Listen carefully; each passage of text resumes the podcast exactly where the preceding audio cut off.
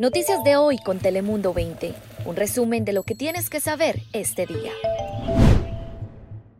Hola, ¿qué tal? Feliz sábado, les saluda Gilberto Dorrego. Hola, y soy la meteoróloga Ana Cristina Sánchez. ¿Y qué tal? Les saluda Cris Cabezas. Feliz sabadito. Mire, apenas inició el año fiscal 2021 y lo hizo marcando cifras históricas en el número de casos de asilo político pendientes en las Cortes de Inmigración de los Estados Unidos. Por ejemplo, para que tenga una idea, desde marzo hasta ahorita han estado cerrando las cortes de inmigración que están en ciudades que han estado gravemente impactadas por la pandemia. Eso le dijo a Telemundo 20 Esther Valdés, quien es abogada de inmigración. Mire, hablamos de casi 1.300.000 casos, de los cuales el 72% está compuesto por nacionales de Guatemala, Honduras, México y El Salvador. Según nos decía la abogada Valdés, las cortes de inmigración continúan aplazando las fechas de los juicios.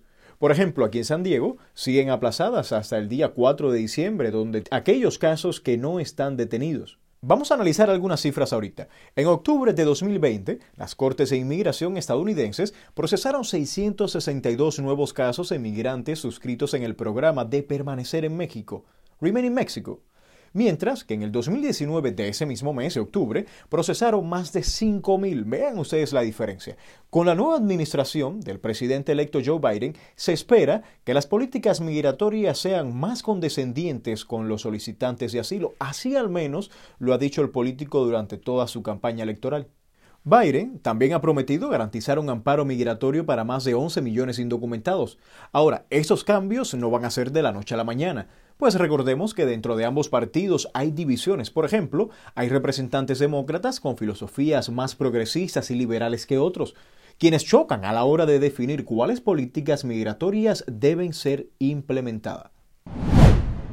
Y durante estas fechas festivas de Viernes Negro y también de lo próximamente ya cuando lleguen las Navidades, sabemos que aumenta mucho el consumo, sobre todo las personas que hacen las compras en líneas, y se estima que va a ser ese aumento de un 35% en ventas en Internet. Por ejemplo, en el 2019, los negocios perdieron unos 3.500 millones de dólares por ciberrobos y este año sería mucho más. Es ahí donde usted tiene que prestar atención. Por eso le vamos a ofrecer algunas pistas y consejos. Mire, siempre asegúrese de que las tiendas tengan una cuenta de redes sociales verificada y comentarios de otros compradores que le puedan usted también pues hacer verificar si hablamos de un negocio que realmente existe y por supuesto también ver si el consumidor quedó satisfecho después de alguna de las compras. Recuerde que le pueden robar la identidad, le pueden robar sus tarjetas de crédito, incluso también se le pueden meter a su teléfono celular para ver lo que está haciendo. Es por eso que tiene que tener mucho cuidado, repetimos, a la hora de usted ingresar a alguna de estas tiendas que están ofreciendo servicios que usted por supuesto le interesa y están en línea. Y asegúrese que una vez que usted va a efectuar su pago, lo haga con una tarjeta de crédito, ya que son más seguras y convenientes que una de débito y le decimos por qué. Pues de esa manera usted no está usando el dinero de su bolsillo, no está usando el dinero que usted tiene en su cuenta de ahorro o también en su cuenta de débito en el banco. En ese caso, si algo le sucede a la tarjeta de crédito, pues usted tiene la posibilidad de llamar al banco, a la sucursal bancaria y ellos se encargarían de resolver ese problema, dígase de robo de identidad, de su tarjeta de crédito o cualquier tipo de sustracción que no fue autorizada por usted.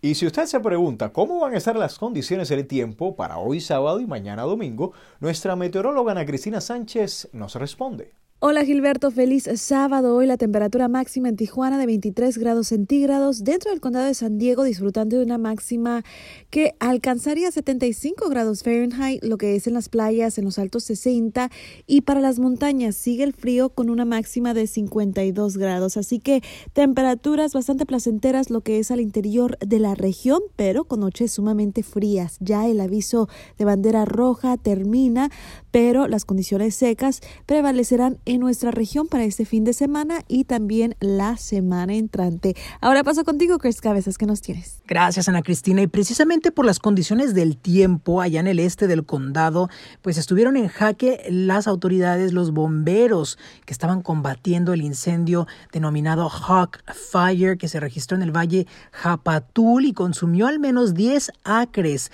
y desafortunadamente también un bombero resultó lesionado de la rodilla y el tobillo pero fue transportado a un hospital y esperan que se recupere, así que no fueron lesiones de gravedad. También recibieron bastante apoyo, tanto de Cal Fire y helicóptero que estaba echando retardante hacia las llamas del alguacil de San Diego y controlaron bastante bien este incendio. Pero lo que también están queriendo contener son los casos de COVID-19 en nuestra región, ya que están creciendo alarmantemente, por lo que quieren cambiarle el nombre al del famoso Viernes Negro que todo el mundo conoce ya a Viernes Verde. Y es que en vez de abarrotar las tiendas departamentales y centros comerciales en donde uno se puede contagiar de COVID-19, pues quieren mejor hacer un viernes verde en donde abarrotemos los parques y centros recreativos en donde hay actividades o se pueden realizar actividades al aire libre y justo eso pasó en Mission Hills ya que las personas pudieron acudir a un campamento de ejercicio en un parque local y es una muy buena idea después de toda la rica comida que estuvimos disfrutando durante la cena de acción de gracias, no está nada mal ejercitarnos un poco. Ahora, Gilberto, vamos contigo. Gracias, Cris. Y amigos, ayer viernes, con 8.170 casos confirmados de coronavirus en la ciudad de Tijuana, varios de nuestros equipos de reporteros de Telemundo 20 pudieron constatar la cantidad de personas que se encontraban en la garita de San Isidro cruzando ciudadanos de un punto al otro, tanto de Baja California para San Diego como viceversa, de San Diego hacia Tijuana. Recuerden que estamos en estos momentos en un alza en el número de contagios de COVID-19 en la región en la región sur del condado de San Diego y también allá en Baja California. Es por, eso que las autoridades pues lo que recomiendan es que traten de hacer las compras. Sabemos que muchos tienen esas necesidades de hacer compras, esperan que rebajen los precios, pero si es posible y lo haya de una manera segura, hágalo a través del Internet. Trate de no hacerlo de manera presencial. Pues eso que estamos viendo, esa cantidad de personas que vemos en las tiendas y cruzando la frontera México-estadounidense de Tijuana San Diego y viceversa, como decíamos, es a pesar de las recomendaciones que ha hecho la Secretaría de Salud en el caso de Baja California a quienes viven en Tijuana y cruzan constantemente a Estados Unidos y en este caso durante este fin de semana lo hacen para hacer estas compras de las fechas de Viernes Negro. Por ejemplo, el secretario de Salud de Baja California, Alonso Pérez Rico, le dijo a Telemundo 20, y citamos, que personas que dicen que hay que ir a, a buscar la super oferta de una televisión, bien, pues que en el caso de él le daría a escoger que qué vale más la pena, si arriesgar la vida por una televisión o la de sus familiares, y si la respuesta es sí, pues según él les dirán que qué tipo de padres o madres de familia son. Es por eso que tenemos que poner en una balanza y tomar una decisión la más certera posible. Y en el caso de que usted se avalanche a una tienda, usted decida que necesita hacer una compra, pues la sugerencia de las autoridades sanitarias es, por supuesto, que continúe cubriéndose su rostro con un cubrebocas, una mascarilla y siempre, siempre trate de mantener esa distancia, ese distanciamiento de seis pies el resto de las personas y en caso de que se sienta gripado, que tenga algún tipo de síntoma, por supuesto, evite por todos los medios, no salga de su casa. Bueno, este es el final de nuestro podcast del día de hoy. Muchísimas gracias por acompañarnos, por informarse con nosotros. Yo soy Gilberto Dorrego y le invito a que sintonice nuestros noticieros todos los días y que también visite nuestro sitio de internet telemundo20.com. Ah, y si no ha descargado nuestra aplicación móvil, también le solicitamos que lo haga. Sepa que es gratis. ¡Feliz día! Noticias de hoy con Telemundo 20. Suscríbete, ponemos información a tu alcance todos los días.